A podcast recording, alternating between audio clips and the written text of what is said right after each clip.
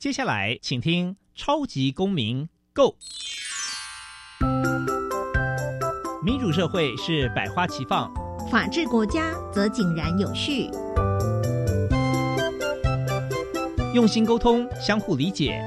以理思辨，相互辩论。欢迎收听《超级公民 Go》。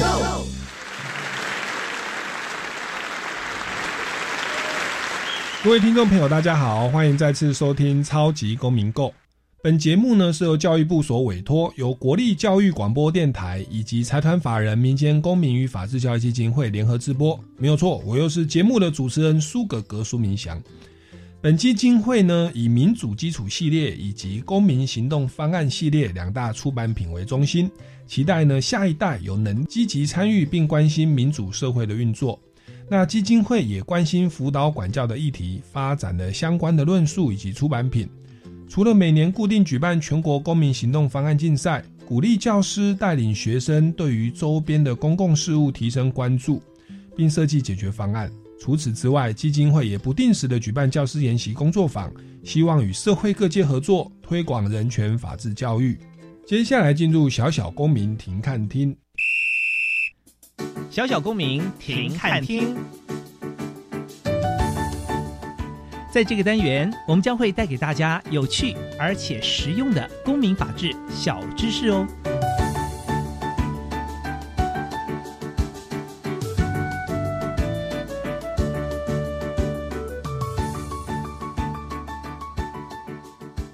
个人资料保护法是由《电脑处理个人资料保护法》修法而来。电脑处理个人资料保护法，简称电资法，是在一九九五年八月十一日公布。其时空背景是我国要争取加入 WTO 组织，且当时政府机关与企业已开始利用电脑处理大量的个人资料，因而参照欧洲经济合作开发组织的个人资料保护原则，订定电资法。但是时代进步快速，各行各业运用个人资料的情况日益普遍。然而，诈骗集团也趁机利用各资保护不周的漏洞，窃取各资诈骗得逞。但电资法却无法有效遏止诈骗。法务部因而参考 APEC APEC 隐私权保护原则与多国的各资保护实务，在二零零四年完成《电脑处理个人资料保护法》修正草案。此一草案将电资法的名称修改为《个人资料保护法》。然而，个人资料保护法影响层面重大，在立法院一直无法达成共识，直到二零一零年四月二十七日，终于完成三读，由总统在二零一零年五月二十六日公布。但接下来的施行细则修正草案，也因各资法的争议过大，直到二零一二年二月，行政院长陈冲指示加速完成修法，力求十月上路。施行细则终于在二零一二年九月二十六日公布。个人资料保护法正式自十月一日正式上路。接下来进入公民咖啡馆。公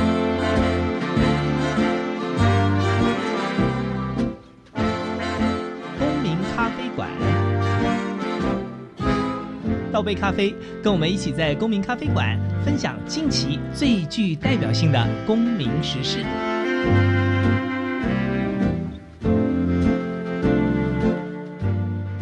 各位听众朋友们，大家好，欢迎再次收听《超级公民购》。那今天呢，要跟各位来谈一下与大家生活息息相关的个人资料的保护哦。那其实这个在我们日常生活当中，像诶，我们行车记录器如果拍到前面的车子的车牌号码，诶，这是不是个人资料呢？那我把这个影片直接抛上网或到爆料公社，这样有没有违法哦？那其此外还有很多啊，我们的这个上课的学籍的个资哦，或者是我们医疗的资料。哦，那这个东西，包含我觉得有时候在信封上面会写寄件人的住址、电话，哎，那个东西到底算不算个资哦？还有我们在诉讼上，我有朋友常常是说，这个原那他是原告，他要去告被告，可是那个被告可能凶神恶煞，他不想让被告知道我自己的住户籍所在地或者是个人资料，我可以要求保密吗？哦，凡此种种，我觉得都跟我们的生活诉讼上都是息息相关的啦。所以，我们今天呢，特地邀请到这一位呢，其实是我的大学同学，台大法律系的同学哦，我跟他从十八岁认识到现在哦，那认识了几年哦，这个秘密哦，这样透露我们的年龄。那后来我们在研究所，他也是台大法研所刑法组的高材生哦，那我是念基础法学组，所以其实我们大学研究所都是在一起，然后还有以前在实习的律师事务所，我们也是同事过。我用最热情掌声欢迎我们的谢启演大律师。哎，那个谢谢苏哥哥，苏哥哥，那个首先跟各位听众朋友打声招呼，大家好，我是谢启演谢律师啊。刚刚听到苏哥哥这样子这么隆重的介绍我，我心里觉得实在是很惶恐啊，因为没有像苏哥哥讲的那么优秀。但是今天看到苏哥哥呢，我真的是非常非常的开心啊，因为就像苏哥哥讲的，我们十八岁就认识到现在了哦，认识几年是秘密，但是这中间哦，我刚看到苏哥哥中间我们过去好多好多的回忆，一下子就涌现在脑海里了。对啊，我们真的很开心。以前大学的时候还一起去录那个八哥的那个呃，好像强棒出奇的节目。对啊，那转眼转眼是大学的事情。然后后来我们就慢慢的毕业，然后也考了。那您是考了律师啦，我是不务正业啦。哦，就是从事教育以及参加超级偶像，后来担任主持人哦。那我们谢大律师目前也是自己的事务所的主持律师，是那经办非常多的民刑案件呐，哈，还有这个各资的案件哦。哎，来跟我们分享一下好不好？个人资料保护法哦，我其实主持人在一开始有先跟大家分享，是大概在二零一二年十月一号正式上路的。那这个法律它的立法的目的是什么？它它为为什么要这样的一个法律呢？哦，那个人资料有那么严重吗？哦，那那是不是来跟我们稍微来讲一下个人资料保护法它的一个立法的缘由，或者是您在职业律师的过程，是不是曾经因为个资法？的这个法律规定而有一些诉讼案件发生，来跟我们分享一下好不好？是是，哎，谢谢苏哥哥啊，苏哥哥刚刚讲的太客气了哦哦，苏哥哥之前有参加那个超级偶像哦，我每一集都有看，我觉得太好看了哦。好是，那这里跟各位听众哦，我们回归主题，跟各位听众说明说，哎，为什么我们国家哦会订定这个个人资料保护法哦？哎是是这样子哈，那个人资料保护法呢，它的缘由啊，它是大概在一一九九九零年代哦，那个时候啊，因为那个我们国家哈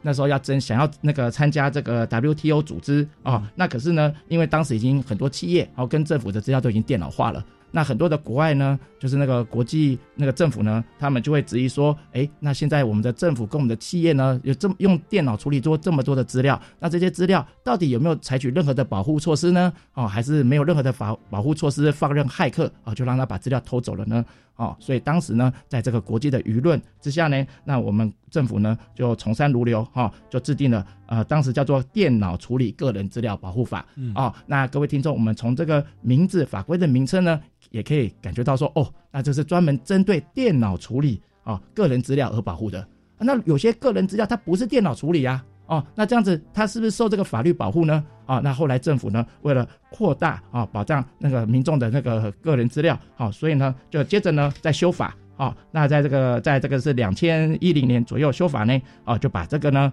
这个电脑处理个人资料保护法呢，就把它修改修法成成为呢，叫做现在的叫做个人资料保护法。哦，它这个保障的范围呢就更大啊，对各位民众，对大家啊，对您我。这个权利的保障呢，就更周延，好，更周全，是这样。那它的保障的方式是怎么样？像以前我们可能办一张信用卡，我就把资料写写写写，我的住籍、户户籍住，然后通讯的方式、手机啊、身份证字号，我全部都写进去。读什么学校？哎，那我办的可能是某一间银行的信用卡，就这样嘛。哎，结果我写完之后很奇怪，我开始收到很多的电话，说，哎，我们是理财专员，哎，我们是别间银行的什么什么，哎，有没有什么车贷车贷需求？我说，哎，奇怪啊，我我是申请某某某一间银行的信用卡啊，你又不是那一间银行的，你怎么会有我的电话？啊，他说，哎呀，是这样子哈，因为哦，那个我们就是你上述申办什么，我们就取得了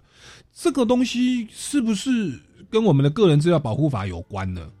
哎，是是，那苏哥哥这个哈，这个问题问的非常的好，哈，这个就刚好是我们个人资料保护法呢，它要处理的范围，哈，确实像我以前呢去申请银行信用卡，也确实面临到像苏哥哥一样的情形，哈，好多车贷什么贷的电话都一直打电话过来，嗯，那那一那这个是在以前啊，当时还没有法令的状态，那现在呢，已经有了一个完善的个人资料保护法以后呢，它有规定，它规定说呢，啊，今天不管是政府啊还是民间企业啊，他今天呢要收集我们个人的个资的时候呢。他一定哦要先要除了要得到一定要得到我们的同意哦，那这个同意上面还要明确的记载说呢，他要把这个资料是基于什么样的目的，以及要用在什么样的范围之内，好，一定要在这范围之内啊才能才能使用，超过这个范围那就是违法的。所以呢，现从有这个法律以后呢，就再也不会发生说，比方说今天银行呢，我们向银行申请信用卡，哎，结果呢，这个资料呢却流通到跟银行无关的，比方说车贷，甚至是地下钱庄去，嗯哼哎，是这样。因为在我们早期比较没有这个规定，它是二零一二嘛，大概就十年前。这十年来，确实我们在写资料的时候，它后面会有一个告知的规定，说，哎，你的这个资料只限于什么什么用途哦。那当然也也许我们消费者有时候没有看太清楚，就给他签了，哎，那可能就授权出去关系企业什么金控啊，他们的理财保险通通都知道哦。那但是他至少我们各自法有这样告诉你哦，你你要明白呃，或者让消费者明白说，哎，我的各资只让谁去知道哦，要不然的话，那个资料会不断的这个这个流通哦，那那就会会收到一些很莫名其妙的一些一些广告的邀约电话。那我这边请教一下谢大律师哦，就是在去年的时候，这个二零二一年十一月啊，有爆出这个国中小学及高中的网站哦，共计七百五十万笔的这个家长跟学生的个资被骇客入侵，结果那个嫌犯就把资料贩售给补习班业者哦，那补习班业者就是按照这个电资料去打电话哦，那结果那个贩售的这个费用所得高达数百万元哦。可能一笔资料零点五块吧，好，那这样有几百万哦。那针对该事件，请问一下，我们个资法有哪一些规定？就是说，呃，去剽窃别人的个资哦，骇客取得，或者是把各资取了以后去做不符合目的跟授权范围的使用，那它的罚则规定是什么呢？那我们一般的民众如果受害的话，我要主怎么样去主张这些权利呢？这个苏格刚太客气了哈，他一直说他是那个。法律外的那个不务正业哈，但其实哈，苏格问的这个问题啊，全部都是切中我们个资法哈所要保障的精神跟核心啊。那这里呢，跟各位听众报告我哦，就说呢，像这种情形啊，所在多有哦。呃，刚苏哥哥提到一个很好的例子啊，就是呢，比方说我们申请信用卡，结果呢，资料却跑到别的机构去了。那在别的机构来行销了，那怎么办呢？哦，那像我们现在最新版的个资法呢，已经赋予这个民众这个权利，什么权利？也就是说，我可以拒绝行销。所以有一天我们打到不知名，我们接到不知名的机构来的电话，哦，他要跟我们行销，我们可以马上跟他讲，抱歉，我不同意你的行销，请你把停止使用我的资料，并且把我的资料给删除。哦，那这个这个对方就一定要这样子做。如果对方再打来，他就违反各自法了。好，哎，那那再回到苏哥哥刚刚讲的，像骇客入侵哦，那像这个怎么办呢？哦，我们如何去那个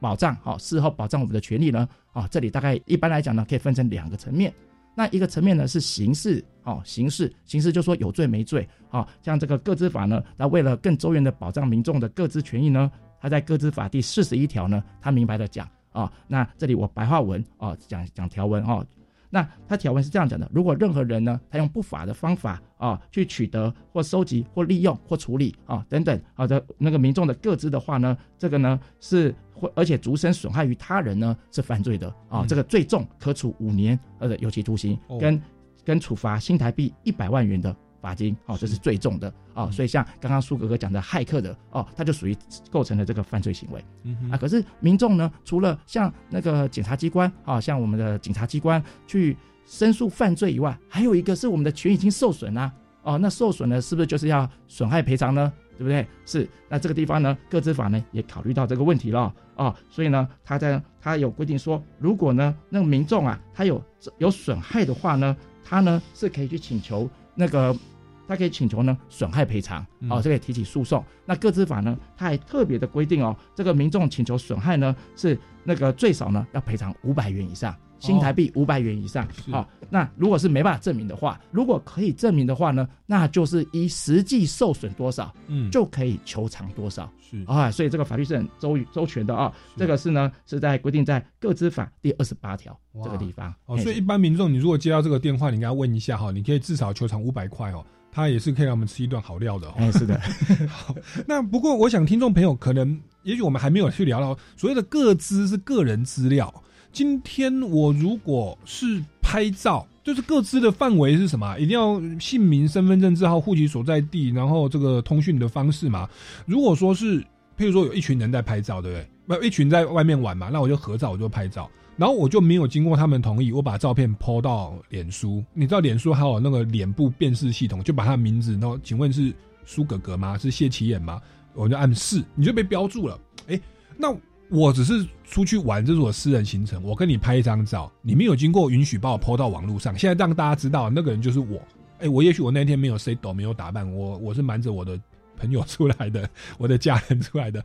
那这个东西算不算各资？我的肖像啦，哈，我的我的服装仪容啊，这个它的各自的范围到到底到哪里？各自的部分啊，这个就针对这个各自的内容啊，哦，这个为为了避免啊，大家呃各说各话，那我们的各自法呢，在第二条也特别的规范什么叫做各自哦。那这里我简单就是它列了好多项啊，我这里我简单举其大大要者啊，像比方说像姓名、出生年月日啊、身份证编号，还有护照号码，或者是指纹、婚姻啊，以及学历、病历啊这些等等的啊，这些都属于各自。那像刚刚苏哥哥讲的那个例子呢，非常的好。所以，比方说呢，大家大合照哦，大合照。那今天我也在这个团体里面呢，我也大合照啦。那今天 po 那个把我的就合照了，把我的照片 po 上网。那我们先到这个地方哦，还没有标注说这个我是谁哦。那先到这个地方呢，只有脸孔的话呢，在目前呢，因为脸孔呢，对一般不认识我的人来讲，他不知道我是谁啊，所以一般来讲呢，只有脸孔的话呢，他不会只有脸孔上传，他不会构成侵害个资。嗯，可是呢，下一个动作就就有争议喽。下一个动作是什么呢？就是像苏哥哥刚刚讲的，脸书呢会辨识我的脸。那辨识了我的脸了之后呢，然后我就按 yes 啊，比方说，哎，我是谢启燕啊，比方说我是苏哥哥啊，就就给他按按示了，哎，就脸书就自动在我脸上面就编出说我是谁了。那到这个地方来呢？就有个资法的问题了，因为任何人啊，他其实透过这个照片呢，以及这个辨识系统，就可以知道我是谁。那点下去又点到我的脸书啊，那从这个地方呢，它其实就会就会构成这个问题。嗯哼，哎是。所以如果标示姓名就变成是个资，但是如果就有肖像，并不算是个资啦。是是，如果如果只有肖像啊，就说没有其他的资料，因为个资哈，因为现在法律是这样规定的啊，他说个资呢是指说那个可以直接。或者间接方式识别这个人哦，因为当然，如果只有脸的话，我们不认识这个人，我们是没办法识别他。可是如果搭配其他的资料一起综合起来，像苏可可刚刚讲的哦，脸书的辨识，然后我又暗示那。搭配了这个资料就可以识别这个人是谁。在这个情况之下，这个脸跟这个脸书的辨识的资料，它合起来，它就变各自了。是，所以其实基于尊重啦哦，我们跟大家合照不要乱标记人家哦。那当然，就脸书它里的使里面的使用规范，可能有那个授权合约，你要登入脸书的账号，你可能就要按同意，就是说它使用规范是你的照片看到别人标记的啦。但是在一开始好像没有，所以其实脸书好像有因为这样而被挨了诉讼，也赔了不少钱哦。那我想，这个观念就是要提醒我们，其实个人资料要彼此的尊重。我觉得不管是有没有授权呐，法律有没有规定呐，哈，要不要赔钱？我觉得那是对朋友的一个尊重哦。那这个至少你不会白目踩到朋友的地雷，因为人家可能是瞒着家人或朋友出来，他不想透露他的行踪。好，那接着我再请教我，我都聊一些比较我们生活常遇到的案例啊，就是有时候我看那个新闻哦，就会有那个行车记录器去拍到车祸，OK。那车祸或者是路边有什么车子，它会有车牌号码。哎，那如果是车牌号码，这个这个，我把它用行车记录器拍下来，然后呢，我可能公布给媒体，或者自己上传到 FB 或爆料公社，说啊，这个实在太好笑了，哈哈哈。那车牌号码它算是呃个人资料吗？是。那个，我我我我听苏哥哥讲话，我都觉得很开心，因为我觉得苏哥哥呢，就是他那个举的例子呢，都非常的生动，都跟我们的生活呢息息相关。哦，那各位听众没有看到苏哥哥现在讲话的方式，但是我看到他的表情，我觉得真的很棒，真的很棒哈，很关心我们听众的权益啊。是是这样哦，就说对，像比方说车牌号码哦，其实我们像警察呢，他在取缔交通啊，啊，不管是闯红灯什么的，他的依据是什么？依据就是车牌号码。是不是？那所以呢，从这个地方我们就看得出来说，车牌号车牌号码确实是可以辨识出一台车跟使用这台车的车主啊，或是使用人。所以在这个情况之下呢，车牌号码就属于各自的一部分。所以呢，像现在呃，像我们现在新闻啊，大家如果那个可以留意一下，像现在很多新闻呢，它在播放这个行车记录器的画面的时候，它就车牌号码，它都会打喷雾处理，或者是打马赛克哦。那这个就是因为现在各自法实施了之后。哦，对，然后然后特别呢，去加强的就保护这个影片中的车子的个子。OK OK，所以车牌号码其实是算间接可以推知是谁的，是对，所以它基本上算个子，因为他车子可能乱开、蛇行或酒驾，我不想让别人知道。是是，好，这个这个算是属于个人资料。哎，那那我就会再牵涉一点，就是这个可能不晓得跟儿童权益保障有没有关啊？就是一样啊，新闻媒体有时候或者我们在拍照拍到儿童的脸，哦，那个脸有时候也是马马马赛克处理哦。那我想，如您刚刚所说，其实拍到脸不算个人资料哦。那我们目前是不是也对于这个未成年的孩子的这种照片的公布，是不是也有一些相关的规范？是这个部分的话呢，苏可哥这个问题问的非常的好啊。那如果是对儿童的部分呢，它的规范就不是在个资法，OK 哦，是它的规范呢，主要是在儿少法那个地方哦，儿少法那个地方，福利权益保障那边。哎，是是哎，你看苏哥哥真的很专业，然后一下子就把这个条文的那个法律的名称呢，就整个都讲出来了啊。是那所以这是为什么现在呢？我们在看啊，就说像呃，不管是很多像艺人，他爸爸妈妈哈，他自己 po 他儿女的照片，或者是我们现在电视上有时候会拍拍到小朋友的照片，他们都会马赛克处理啊。原因就是因为儿少法的关系啊，是那边的法律，倒不是因为个资法这边。OK OK，好，那所以这个算是都都是息息相关的。那我想个人资料它会牵涉到很多啊，包含这个所谓的肖像哦。那你刚才说肖像不算个资啊？那那今天我不好就我就问一些相关相关的案例啊。我们一般民众如果说是这个被没有经过允许拍被拍照，但是我可能不是在私密的空间，我是在大马路上，我是一个帅哥或一个美女走一把就被人家拍照了，哎，结果呢对方就没有经过我的允许哦，就抛到网络上说这个是今天东区的正妹哦，然后就把我放在报纸里面当然说是蛮风光的啦，可是也许我觉得我我想要低调一点。那这个东西，我们当然知道说，公众人物或演艺人员，OK，他可能那个肖像比较可以有一些经济的价值。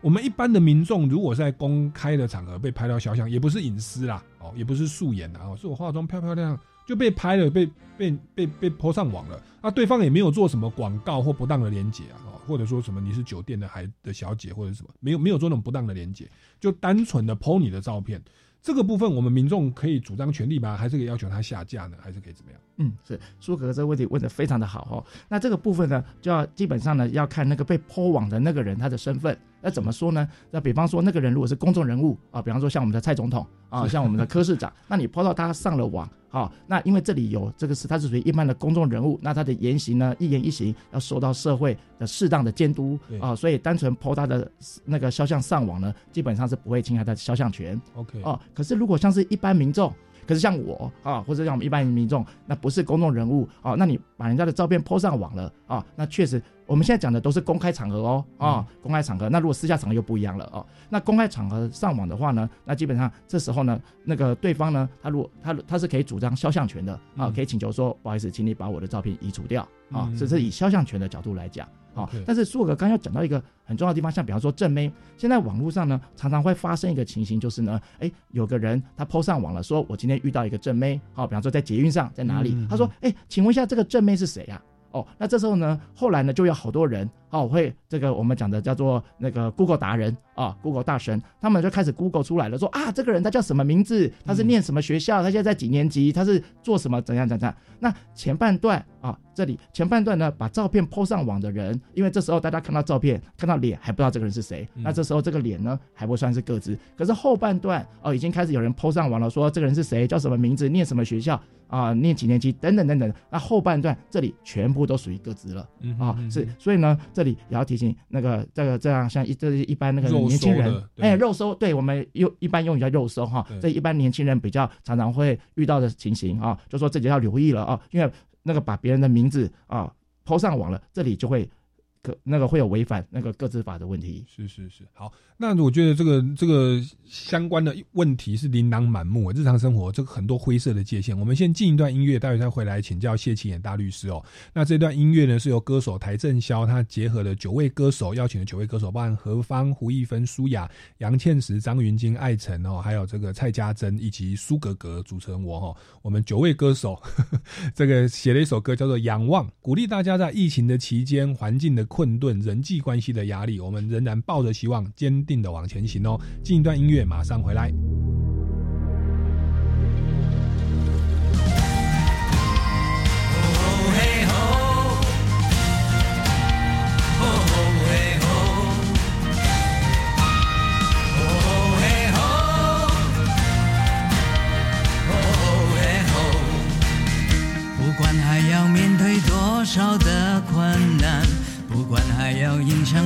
少的风浪，我想让你了解，你从来不孤单。不管还有多少恐惧在扩散，不管还有多少不安在弥漫，我祈求你永远不会失去盼据说、传说、听说、谣传、耳闻，天哪！我的世界怎么都是这种讯息啊！您收到过假讯息吗？资讯爆炸的年代，各种真真假假的讯息，我们怎么样才能够聪明不受骗？我是黄兆辉，每个星期天傍晚五点零五分到六点，欢迎收听《新闻真假掰》，在教育广播电台陪您一起和假讯息说拜拜。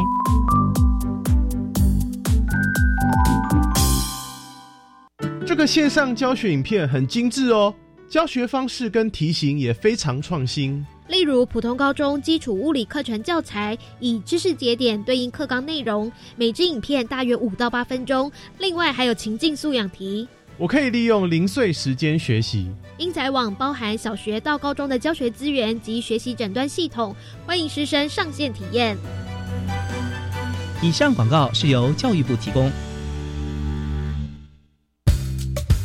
想成为职场新尖兵吗？劳动部产业新尖兵示范计划热烈招商中，针对五加二创新产业培训技能，最高补助十万元训练费，并提供学习奖励金。欢迎十五至二十九岁本国籍待业青年报名，详情请上网搜寻“产业新尖兵”或洽零二八五二一五四七五。以上广告由劳动部劳动力发展署北基宜花金马分署提供。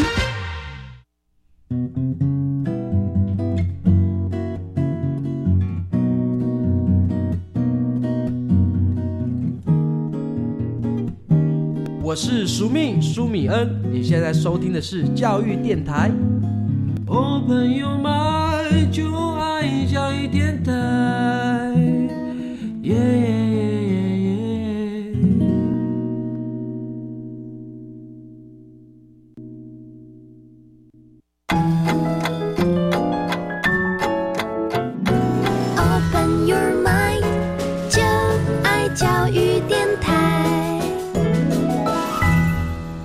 听众朋友们，大家好，欢迎回来《超级公民购》。今天节目非常荣幸邀请到这个苏格格的大学研究所的同学哦，但是他是非常优秀的职业律师哦，在非常多的诉讼的经历啊，这个也非常的活泼可爱哦。谢启眼大律师来到我们节目现场。那刚刚在第一段呢，我们跟他问到了许多个人资料保护法的问题哦。那这个我想个人资料保护不可，就是应该说我们民众也会想到说，那我个人资料算是我的私密的资料。那除了资料之之外，我想我们也蛮在乎，就是所谓的隐私权的被侵犯哦。那当然说，这个前阵子有这个立委哦，他的一些亲密照片就是被泼了哦。那这个部分也是大家越来越关注的，我想也跟我们日常生活息息相关哦。那我这边就接着来请教一下谢大律师哦。我们其实一般民众常常会使用通讯软体或 Line 啊，Line 里面就会有对话记录，我们很喜欢就把它截图，对不对？截图以后，譬如说那个对话很瞎，或者是怎么样怎么样，我们就要讨个公道或讨拍，我们就把那个截图呢就 PO 上网，说我遇到这样很奇怪的网友，真的是很傻眼，这样就类似这样发了一个线动，不管 PO 到 IG 或脸书，诶，那问题就来了，我 PO 那个对话的时候有对方的名字或对话的记录内容，我没有经经过对方的允许去 PO 对话内容、对话记录，这个东西算是个资吗？还是说它是侵害了其他的法律呢？这个确实目前哈，这个社会上哈真的是层出不穷哦，层出不穷。那经常会发生的是，还有比方说什么呢？叫两边在吵架，结果呢，他就把这个对话呢给截图了。哦，截图，对对对，或者是录音也有，然后就 PO 上网了。哦，让让社会来来那个大家等于是让社会大众来评论。哦，那目前其实像刚刚苏哥哥提到一个很重要的地方，就是今天我如果把跟人家的对话那个赖对话截图了 PO 上网，那如果人家的赖对话里面有名字。哦，有名字，那那我泼上网了，会不会侵害人家的个资呢？哎，是这个地方是会的哦，因为已经有这名字在上面了哦，所以这别人呢就可以知道说，哎，跟跟我们这边讲话的另外一边是谁？嗯，哦，那另外一个呢，那还有一种情形哦，像苏哥哥刚刚讲的是说，像录音啊，我我跟他吵架录音，我把它 po 上网了啊，那这样子呢，到底到底算不算是？合法的呢？啊，有没有侵害各自呢？啊，那这个部分呢，就要看这个录音的内容啊，以及看这个刚刚，比方讲刚刚讲那个 LINE 对话的截图的内容啊，里面有没有提到各自？啊，像各自呢，一般是指像姓名啊、哈出生年月日、教育、家庭背景等等的。如果有提到这些内容，那这这这样子的录音跟这样子的 LINE 对话内容呢，它就涉及各自嗯啊、嗯那那如果没有的话呢，那当然就还有在讨论的空间。那至于能不能上网呢？哦，这是另外一个问题，因为是那个经常呢。呃，处理的不只有各自的问题，这里还有一个侮辱的问题呀啊。常常有人会说：“哎呀，你你把我们两个吵架的内容呢上网啦，哦，这个本来人家不知道我们吵架啊，本来人家都以为我是个个性良善的人呐、对不对？结果我在里面骂人的情形都被你泼上网啦。哦，我觉得这个是你侮辱啦，啊、你这侮辱啦，好、那这个地方呢，法院的看法哦，他嗯那个看法还不太一致啊。嗯哎、那因为为什么呢？因为最后还是要看那个录音的具体内容啊。不过一般来讲，大概是这样子哈、法通常的见解是，法官认为说呢，如果说这个呢是有合正当的目的啊，他是为了搜证的目的，他来录音了，然后录音了之后呢，他只是上网呢是为了给大家来那个社会公平啊、嗯那通常这个时候呢，法官他不太会那个，就是不太会判有罪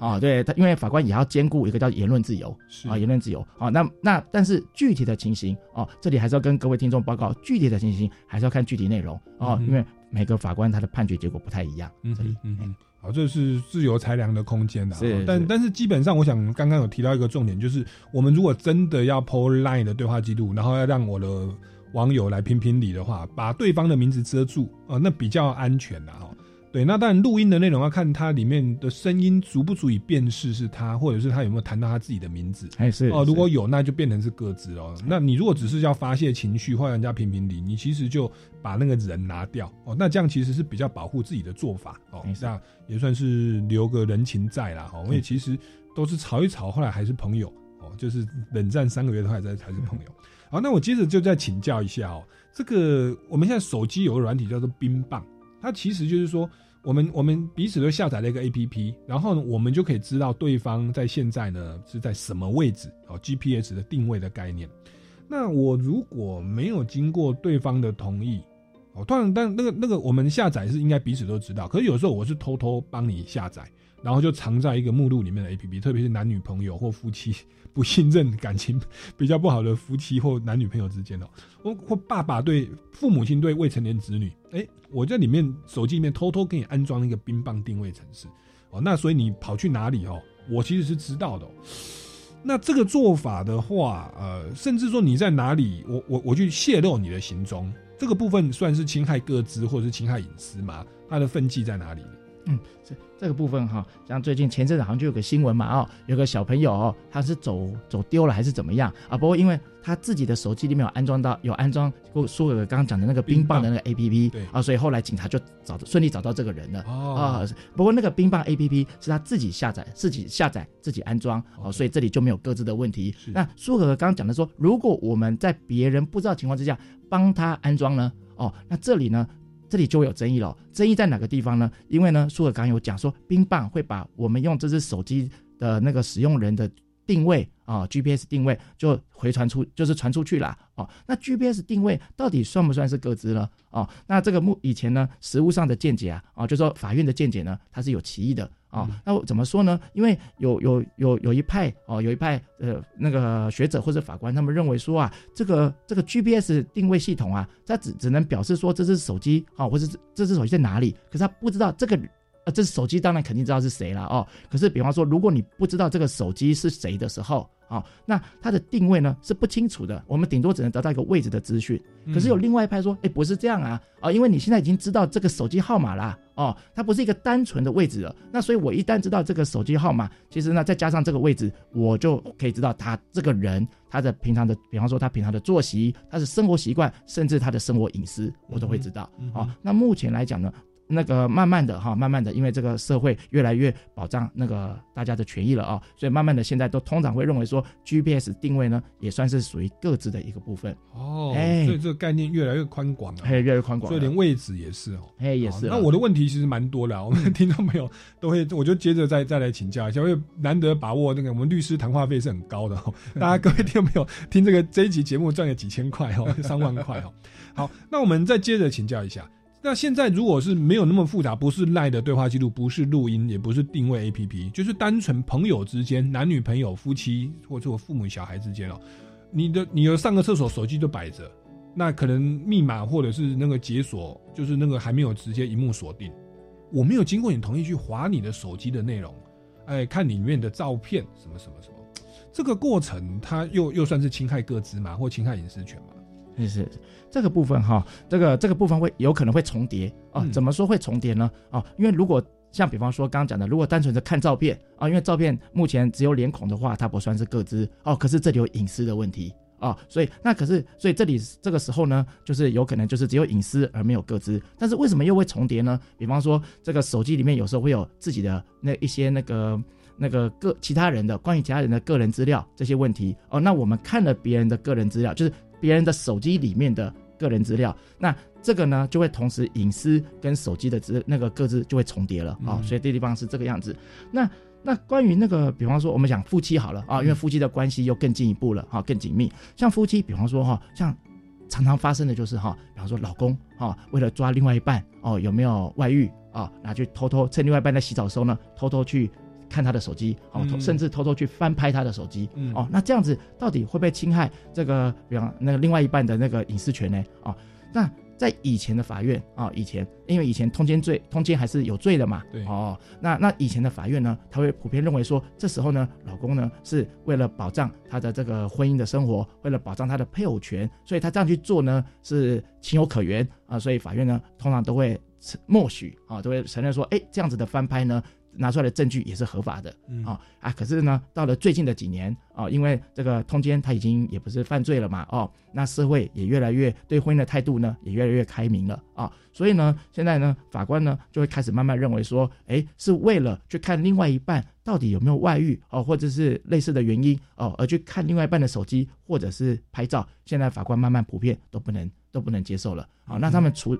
现在目前主流的理由呢是说呢，他说夫妻呢虽然是那个有共同生活的义务，但不代表呢我必须在二十四小时哦都要受对方的监督啊，嗯还是保有自己隐私的空间啊。现在法官大概普遍是这样认为，所以慢慢就会认为说，哎，在另外一半不知情的情况之下去看他的手机是侵害那个另外一半的隐私的。是，这有点像说夫妻互负同居的义务，但是没有说一定要发生性关系啊。啊是是是对就是说不行，今天我要你一定要配合我啊，后来就夫妻强暴。其实是成立的，因为人家要跟你同居，不代表要发生关系。那你如果实在觉得忍不住的话，你可以说难以维持婚姻重大是有，哦 或者什么不对的，你就跟对方离婚了，或许是可以的哈。但但是你不能强迫对方哈。那我觉得一样啊，在这个手机或者个人的空间，其实你要尊重对方。我想我们这方面的这个个人资料或隐私的观念就越来越越加重。那包含呃一般的民众啊，跟法官的观念都慢慢在调整哦。哦，所以我们这个聊到哇，手机哇，这个方都跟我们生活息息相关哦。好，那刚刚聊的是个人资料哈、还有这个所谓的隐私的问题。但是我想，所谓的隐私的定义哦、我就我所知，好像刑法上也有所谓的这个侵害隐私权的相关规定哦那包含我说前立委啊，不是啊，就现任立委啊哈。前阵子的某一位现任立委哦，她就是跟她的男朋友好像有些私密照，后来她好像被打、被家暴，然后这个。这个照片也被男朋友 po 上网，那这个东西，这个算不算是侵害隐私权哦？那情侣之间的私密照这样拍哦，那有的时候分手以后就被公开了，这个部分我们法律有没有一些保护的相关规定呢？我们进一段音乐哦，待会再回来节目的现场继续请教谢启衍大律师哦。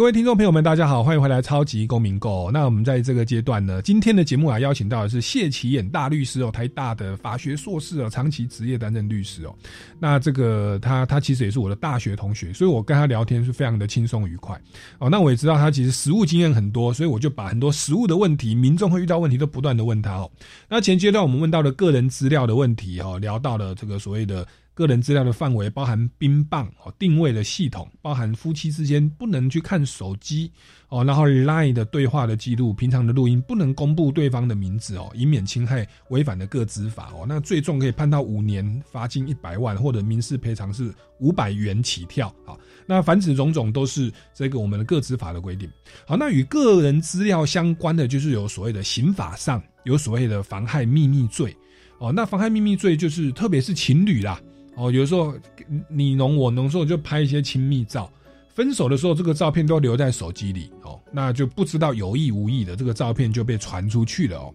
那我想请教一下，这个情侣之间拍的这个私密照啊，他他这个算不算是？就是我没有经过对方同意把它散布出去，或者在朋友这样分享，这个我们相关的法律规定是什么？或者说我们对于隐私权的定义是什么？哦，它跟个人资料又差在哪里？那法则又有什么不同？是这个地方哦，这个苏哥哥这个问题，我我我现在觉得苏格这太厉害了哦，因为他问的问题呢，都是我们现在这社会啊很重要的哦，而且大家都很关心的问题哦。像隐私权呢，什么叫做隐私啊？那我们讲个最浅显的定义哦，隐私的定义呢，它就说在非公开场合哦，然后呢，以及不是一般人看得到的呃情况之下呢，它就叫隐私啊。那它要要两个措施，第一个它不是公开，第二个要有适当的保护啊。是什么意思呢？比方说啊，像我们现在有信。啊，比方说有信啊，有一封信，那有一封信呢，信的那个信封里面有内容，那这个信的信封呢，到底有没有用胶带或者用浆糊把它贴起来？啊，这就是我们讲的保护啦。那如果说它没有贴起来，任何人都可以打开，那这时候呢就不能说这封信是个秘密的信。啊，但是如果这封信呢有胶带啊把它封起来了，或者有浆糊把它封起来了。啊，但是呢，我们啊没有经过主人同意就把它撕开了来看，哎，这样就构成犯罪了，哦，这样就侵害隐私了。我们简单的概念是这样子啊。那那这里呢，刑法呢是是这样子，刑法针对这个隐私啊，在那个是有特别的规定的哦，哦，它是规定在刑法第三百一十五条之一。好，它是怎么规定的呢？它主要是分两个情形。好，他说呢，如果呢没有正当的理由哦，没有正当的理由，我们去偷看啊，或是偷听啊，别人不是公开的。那个活动，或是别人的谈话内容，或者是人家的身体隐私，嗯，哦，那这时候呢，就构成了这个我们一般讲的叫做什么？那个侵害隐私罪，嗯，啊，这是一个情形。那另外一个情形呢，它是呢用什么呢？它是用照相哦，因为刚刚讲的是偷看、偷听，现在讲的是呢是录影或是照相啊，所以呢，不管是用设备哈，要用设备或工具去偷看、偷听，或者是呢利用手机或是怎么样去。偷偷录，那这个呢都会构成犯罪啊，最终可以处三年以下有期徒刑。哦，那这个当然就是包含夫妻之间、情侣之间呐。那当然有的时候是，呃，在录的时候是对方同意的，嗯，对。那对方同意之后，我当然就存在我的手机里嘛，应该是仅供个人观赏。对。可是呢，分手以后，可能有意无意的就不小心扩散到聊天的群组，或者说我就把它可能由爱生恨哦，对方是背叛我或劈腿这样。我就把它泼到网络上，那这个部分它是不是又有一些呃相关的行者呢？是是，这个苏哥哥这个问题问的非常好哈，确实这里刑法呢又另外有个条文了啊，有个罪，这叫做散播猥亵猥亵物哦。什么叫散播猥亵物呢？猥亵物呢，我们用呃用最一般最常最浅显的来理解哦，就比方说像 A 片哦，比方说像裸照。哦，对，就是说不是艺术照哦，啊，艺术照还不算，是比方说动作不雅的裸照哦，像这些就是那个散播猥亵物品罪哦，那这个也是构成犯罪哦，也是会那个被判刑那个刑罚的。嗯嗯嗯，OK，那这个是散布猥亵物，也也也是刑责，也是呃两年以下，是对不对？好，那那这这个甚至这个会不会也有一些所谓的诽谤的问题哦？就是说，哎，对方可能其实这个私密照等于就是对方有婚前性行为嘛，那他的私德哦。那你这样可能同时又是散布猥亵影像，哦，然后又是又是诽谤相关的问题。那你如果是没有经过对方同意，那是判三年的，哦，是妨害秘密。有经过对方同意的话，你把它散布啊，这个是判两年哦。那那这个当然是刑事的责任，另外也有所谓的民事的赔偿的部分哦。好，那这个都是这个与与与各自啦，乃乃至我们延伸到隐私啦的一些相关的问题。那我想这边也再继续请教一下谢大律师啊。那您您担任律师这么长年的时间哦，在您的印象当中，我们一般的民众啊，除了我刚问的那些案例之外啊，您有没有经手过一些相关的这个侵害个资法的啦，或者是侵害隐私的这个实际的案例？你觉得是呃里面一些重要的观念是有值得跟大家来做说明的？是是，我我讲我自己亲身处理过的啊，不是不是我自己去做的啊，我亲身处理过。好像说，像那个我曾经遇过，像现在那个社会观念开放哦，像那个情侣啊，啊，尤其是年轻的情侣，他们在你侬我侬的时候啊，就像刚刚刚那个苏哥哥讲的，他们会互相拍一些亲密照。对哦，那亲密照在感情好的时候呢都没有问题。对，哦，可是现在问题在什么地方呢？就在于分手了以后，那分手的时候呢，不开心了啊，不开心了，就另外一方呢，就为了啊，就为了报复。另一边啊，那真的还就传播出去了啊，或者是有另外一种情形是什么呢？那个传播出去的当然是传播方的不对，那还有另外一种呢，是反过来，他虽然没有传播出去，哈，因为当时在拍的时候，是不是两边就是就他反而去指控对方了？指控对方说什么？说他未经我的同意啊，说他未经我的同意呢，拍了我的那个身体隐私啊，就拍了我们刚刚讲的那个裸照。那可是其实当时是你侬我侬啊，啊，对不对？那虽然最后哈，当有假设能够证明有同意，虽然最后那个我们那个检察官或者法院查明了之后，可以还那个当事人清白，可是有时候这个因为司法的程序是漫长的哦，那有时候呢，那个也要花一两年或两三年才能还这个还原这个事实的真相哦，所以通常这个地方哦，我我我我如果有遇到年轻的嗯那个男女朋友，或者有人问我这方面。类似的问题，我都会跟他们建议哈，即使感情再好，即使感情再好，也千万啊不要那个不要去拍这个私密的照片。是啊，嗯，千万不要，因为这个也不要说是所谓的分手啊，其实我们的资料照片留在手机里哦，现在病毒无孔不入啊，包含手机的镜头都有可能是被人家遥控的。嗯，对，那所以我大家有这个意识啊，其实像我们以前学生时代有这个陈冠希的事件哦，就是他们两个人是就是拍了私密照。那陈冠希就把一个女孩子哦，他们他们在做就是亲密的事情的照片，也就删除了啦。他丢到垃圾桶还是整个 delete 掉了，然后把电脑拿去送修，结果呢就被人家还原了，就拿了这个照片，就到处去散播，就引起了陈冠希事件。后来陈冠希也就退出了演艺圈了。嗯，哦对。那所以这个有时候并不是双方故意的哦，有的时候你真的，甚至你的时候拍个照，那个照片直接就存到云端了，Google 云端了，你说不晓得，哎，我怎么就是。婚外情的私密照，哎，怎么怎么云端找得到？好，那你也许以为藏在手机里，可是他直接备份到云端了。那云端用家里的电脑登录啊，啊，老婆就发现了，因为你用家里电脑没没登出啊。好，那那这种其实我我我是有朋友是发生过类似的状况啊，所以大家要这个要有有这种，要还就是这个还算是自己比较呃电脑白痴哈。那有的时候是真的，你都保密的很好，可是骇客是会入侵的。也慢慢到了尾声了，是不是再请这个谢大律师来跟我们分享一下，再给我们听众朋友一些提醒，好不好？在就是我们的日常生活当中，还有在哪些细节上，我们也容易不知不觉的触犯的个知法或侵害到别人的隐私呢？是，哎呀，好。这个在这个谢谢苏哥哥哦，在像在我们在日常生活中哦，那个还是要跟大家提醒哈，所谓的个资啊，它一般除了我们的姓名啊，还有出生年月日，还有国民这个身份证啊、身份证号码、护照号码以外啊，那其实像医疗啊、像病历、像基因，还有性生活、像健康检查哦，还有家庭的教育背景、婚姻啊、已婚未婚，像联络方式，像比方说手机号码。哦，等等的，这还有像财务情况、社会活动，这些都属于各自的一环，所以大家可以慢发现说，哇，这各自的范围怎么越越大？OK，那像刚刚苏哥哥讲的说，哎，比方说父母啊去检查小孩子的手机啊，或者是呢那个男女朋友去检查手机啊，那我刚刚有提到一个说，比方说隐私跟那个各自会重叠，比方举个例子。像比方说，大家现在有没有知不知道有一个叫做健保快易通 A P P？哦，那这个健保快易通 A P P 呢，它就是呢，只要登录了之后呢，就会看到我们就诊的记录，哇，里面就诊的内容什么都看得到。哦，像这种呢，它不仅是一个隐私，它同时呢也是一个病例。嗯，哦，因此呢，如果说哎有第三人他去就是偷偷看别人的手机，然后呢一并，比方说把这个健保这个就诊记录也一半给翻拍了，或是一一并给看了，其实这里不仅侵犯隐私。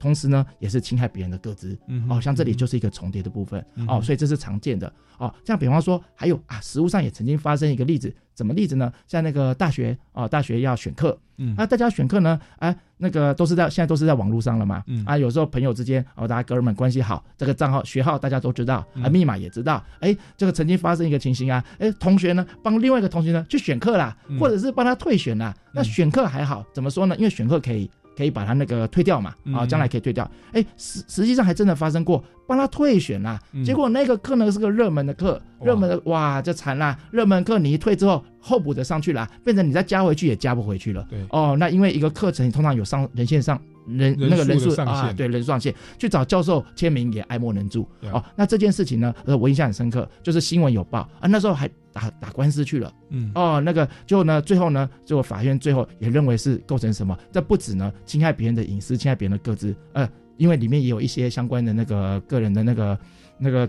就是个资在里面，嗯，而且呢，那个最后呢还伪造文书，哇啊，对，那为什么伪造文书呢？因为呢，他用那个同学的名义登录电脑，然后去帮他做退选的动作啊哦，对，所以这个地方呢，所以就说，尤其是我们年轻的那个同学哈，年轻的朋友就要特别留意这些事情。这在我们生活上都会觉得说，哎呀，这就是朋友之间大家开开玩笑嘛，对不对？有什么大不了的嗯啊、啊？可是有时候就是因为这样小小的那个无心啊，哦，常常后面呢会惹来比较那个比较大的那个官非啊，啊是。那我忽然我我会有想到，像我刚刚那个谢大律师来现场，我还是有给你我的名片。哎，是是是，我名片就我的名字、我的工作、我的手机、我的 LINE 的账号。哎，那我像我给你是只给你嘛？你如果没有经过我的允许哦，把我的名片给别人，哎，这个算算是侵害我个资吗？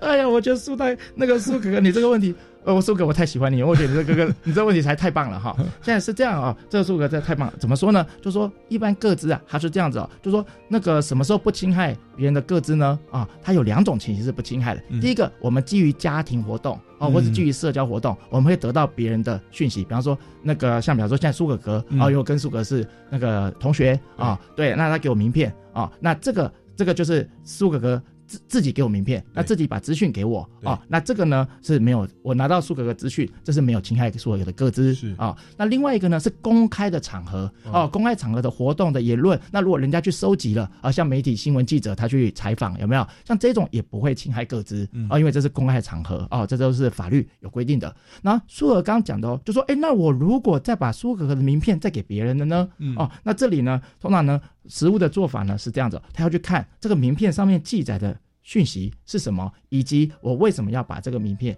给人家。嗯哦，那这个都是以社会的那个惯例啦。什么叫社会的惯例呢？比方说，今天我来采访，我我今天来受访啊，嗯我觉得哎呀，苏格格主持人主持的太棒了。嗯那刚好呢，我有个朋友哦，他呢是做公关的公司，那他们刚好要办个活动，哎，嗯需要一个主持人。哎，他问我说：“那谁谁谁呀？”我就说：“哎呀，就苏哥哥吧，因为他太棒了。来，那那他说那有没有他联络方式呢？我我说好，有，我那这是苏哥哥的名片，你看上面有他的电话联络电话啊，他的地址，哎，那个您可以直接联系苏哥哥。嗯那像在这种情形之下，就是我们所认为的是属于社会观念可以接受的情形。是那在这个地方就不会侵害各自。哦，所哎以其实法官在认定的时候都是非常合乎人情的、法理情的，哈，都会兼顾了。好，那今天真的非常感谢谢谢大律师来我们节目现场，帮我们回答了一二十个 生活实例的案例哈。最后还有一两分钟的时间，是不是再请谢大律师为今天的内容做一个总结或补充呢？是我我觉得今天非常开心哈，今天能够那个来这个地方哈，那个看到苏哥哥，而且还可以被苏哥哥访问了，我真的觉得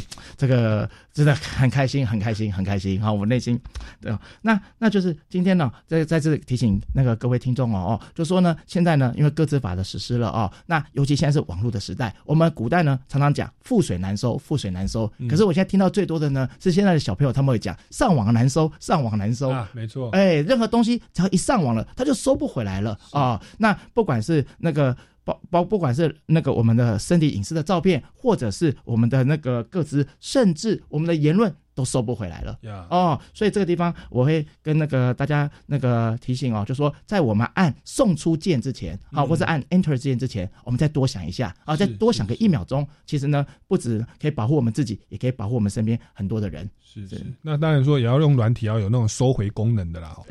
是后来大家发现会这个祸从口出啊，或祸从 Line 出啊，或 IG 出啊，大家也要谨言慎行，真的三思而后言呐、真的是比较好。好，今天非常开心邀请到谢晴野大律师啊来我们节目现场，跟我们分享这么多宝贵的资讯。各位听众朋友，如果对于今天的内容还有任何的建议或疑问，也欢迎到超级公民购的脸书粉丝专业来留言哦。那我们超级公民购到这边告一段落，下个礼拜六下午三点零五分，我们空中再见，拜拜，拜拜。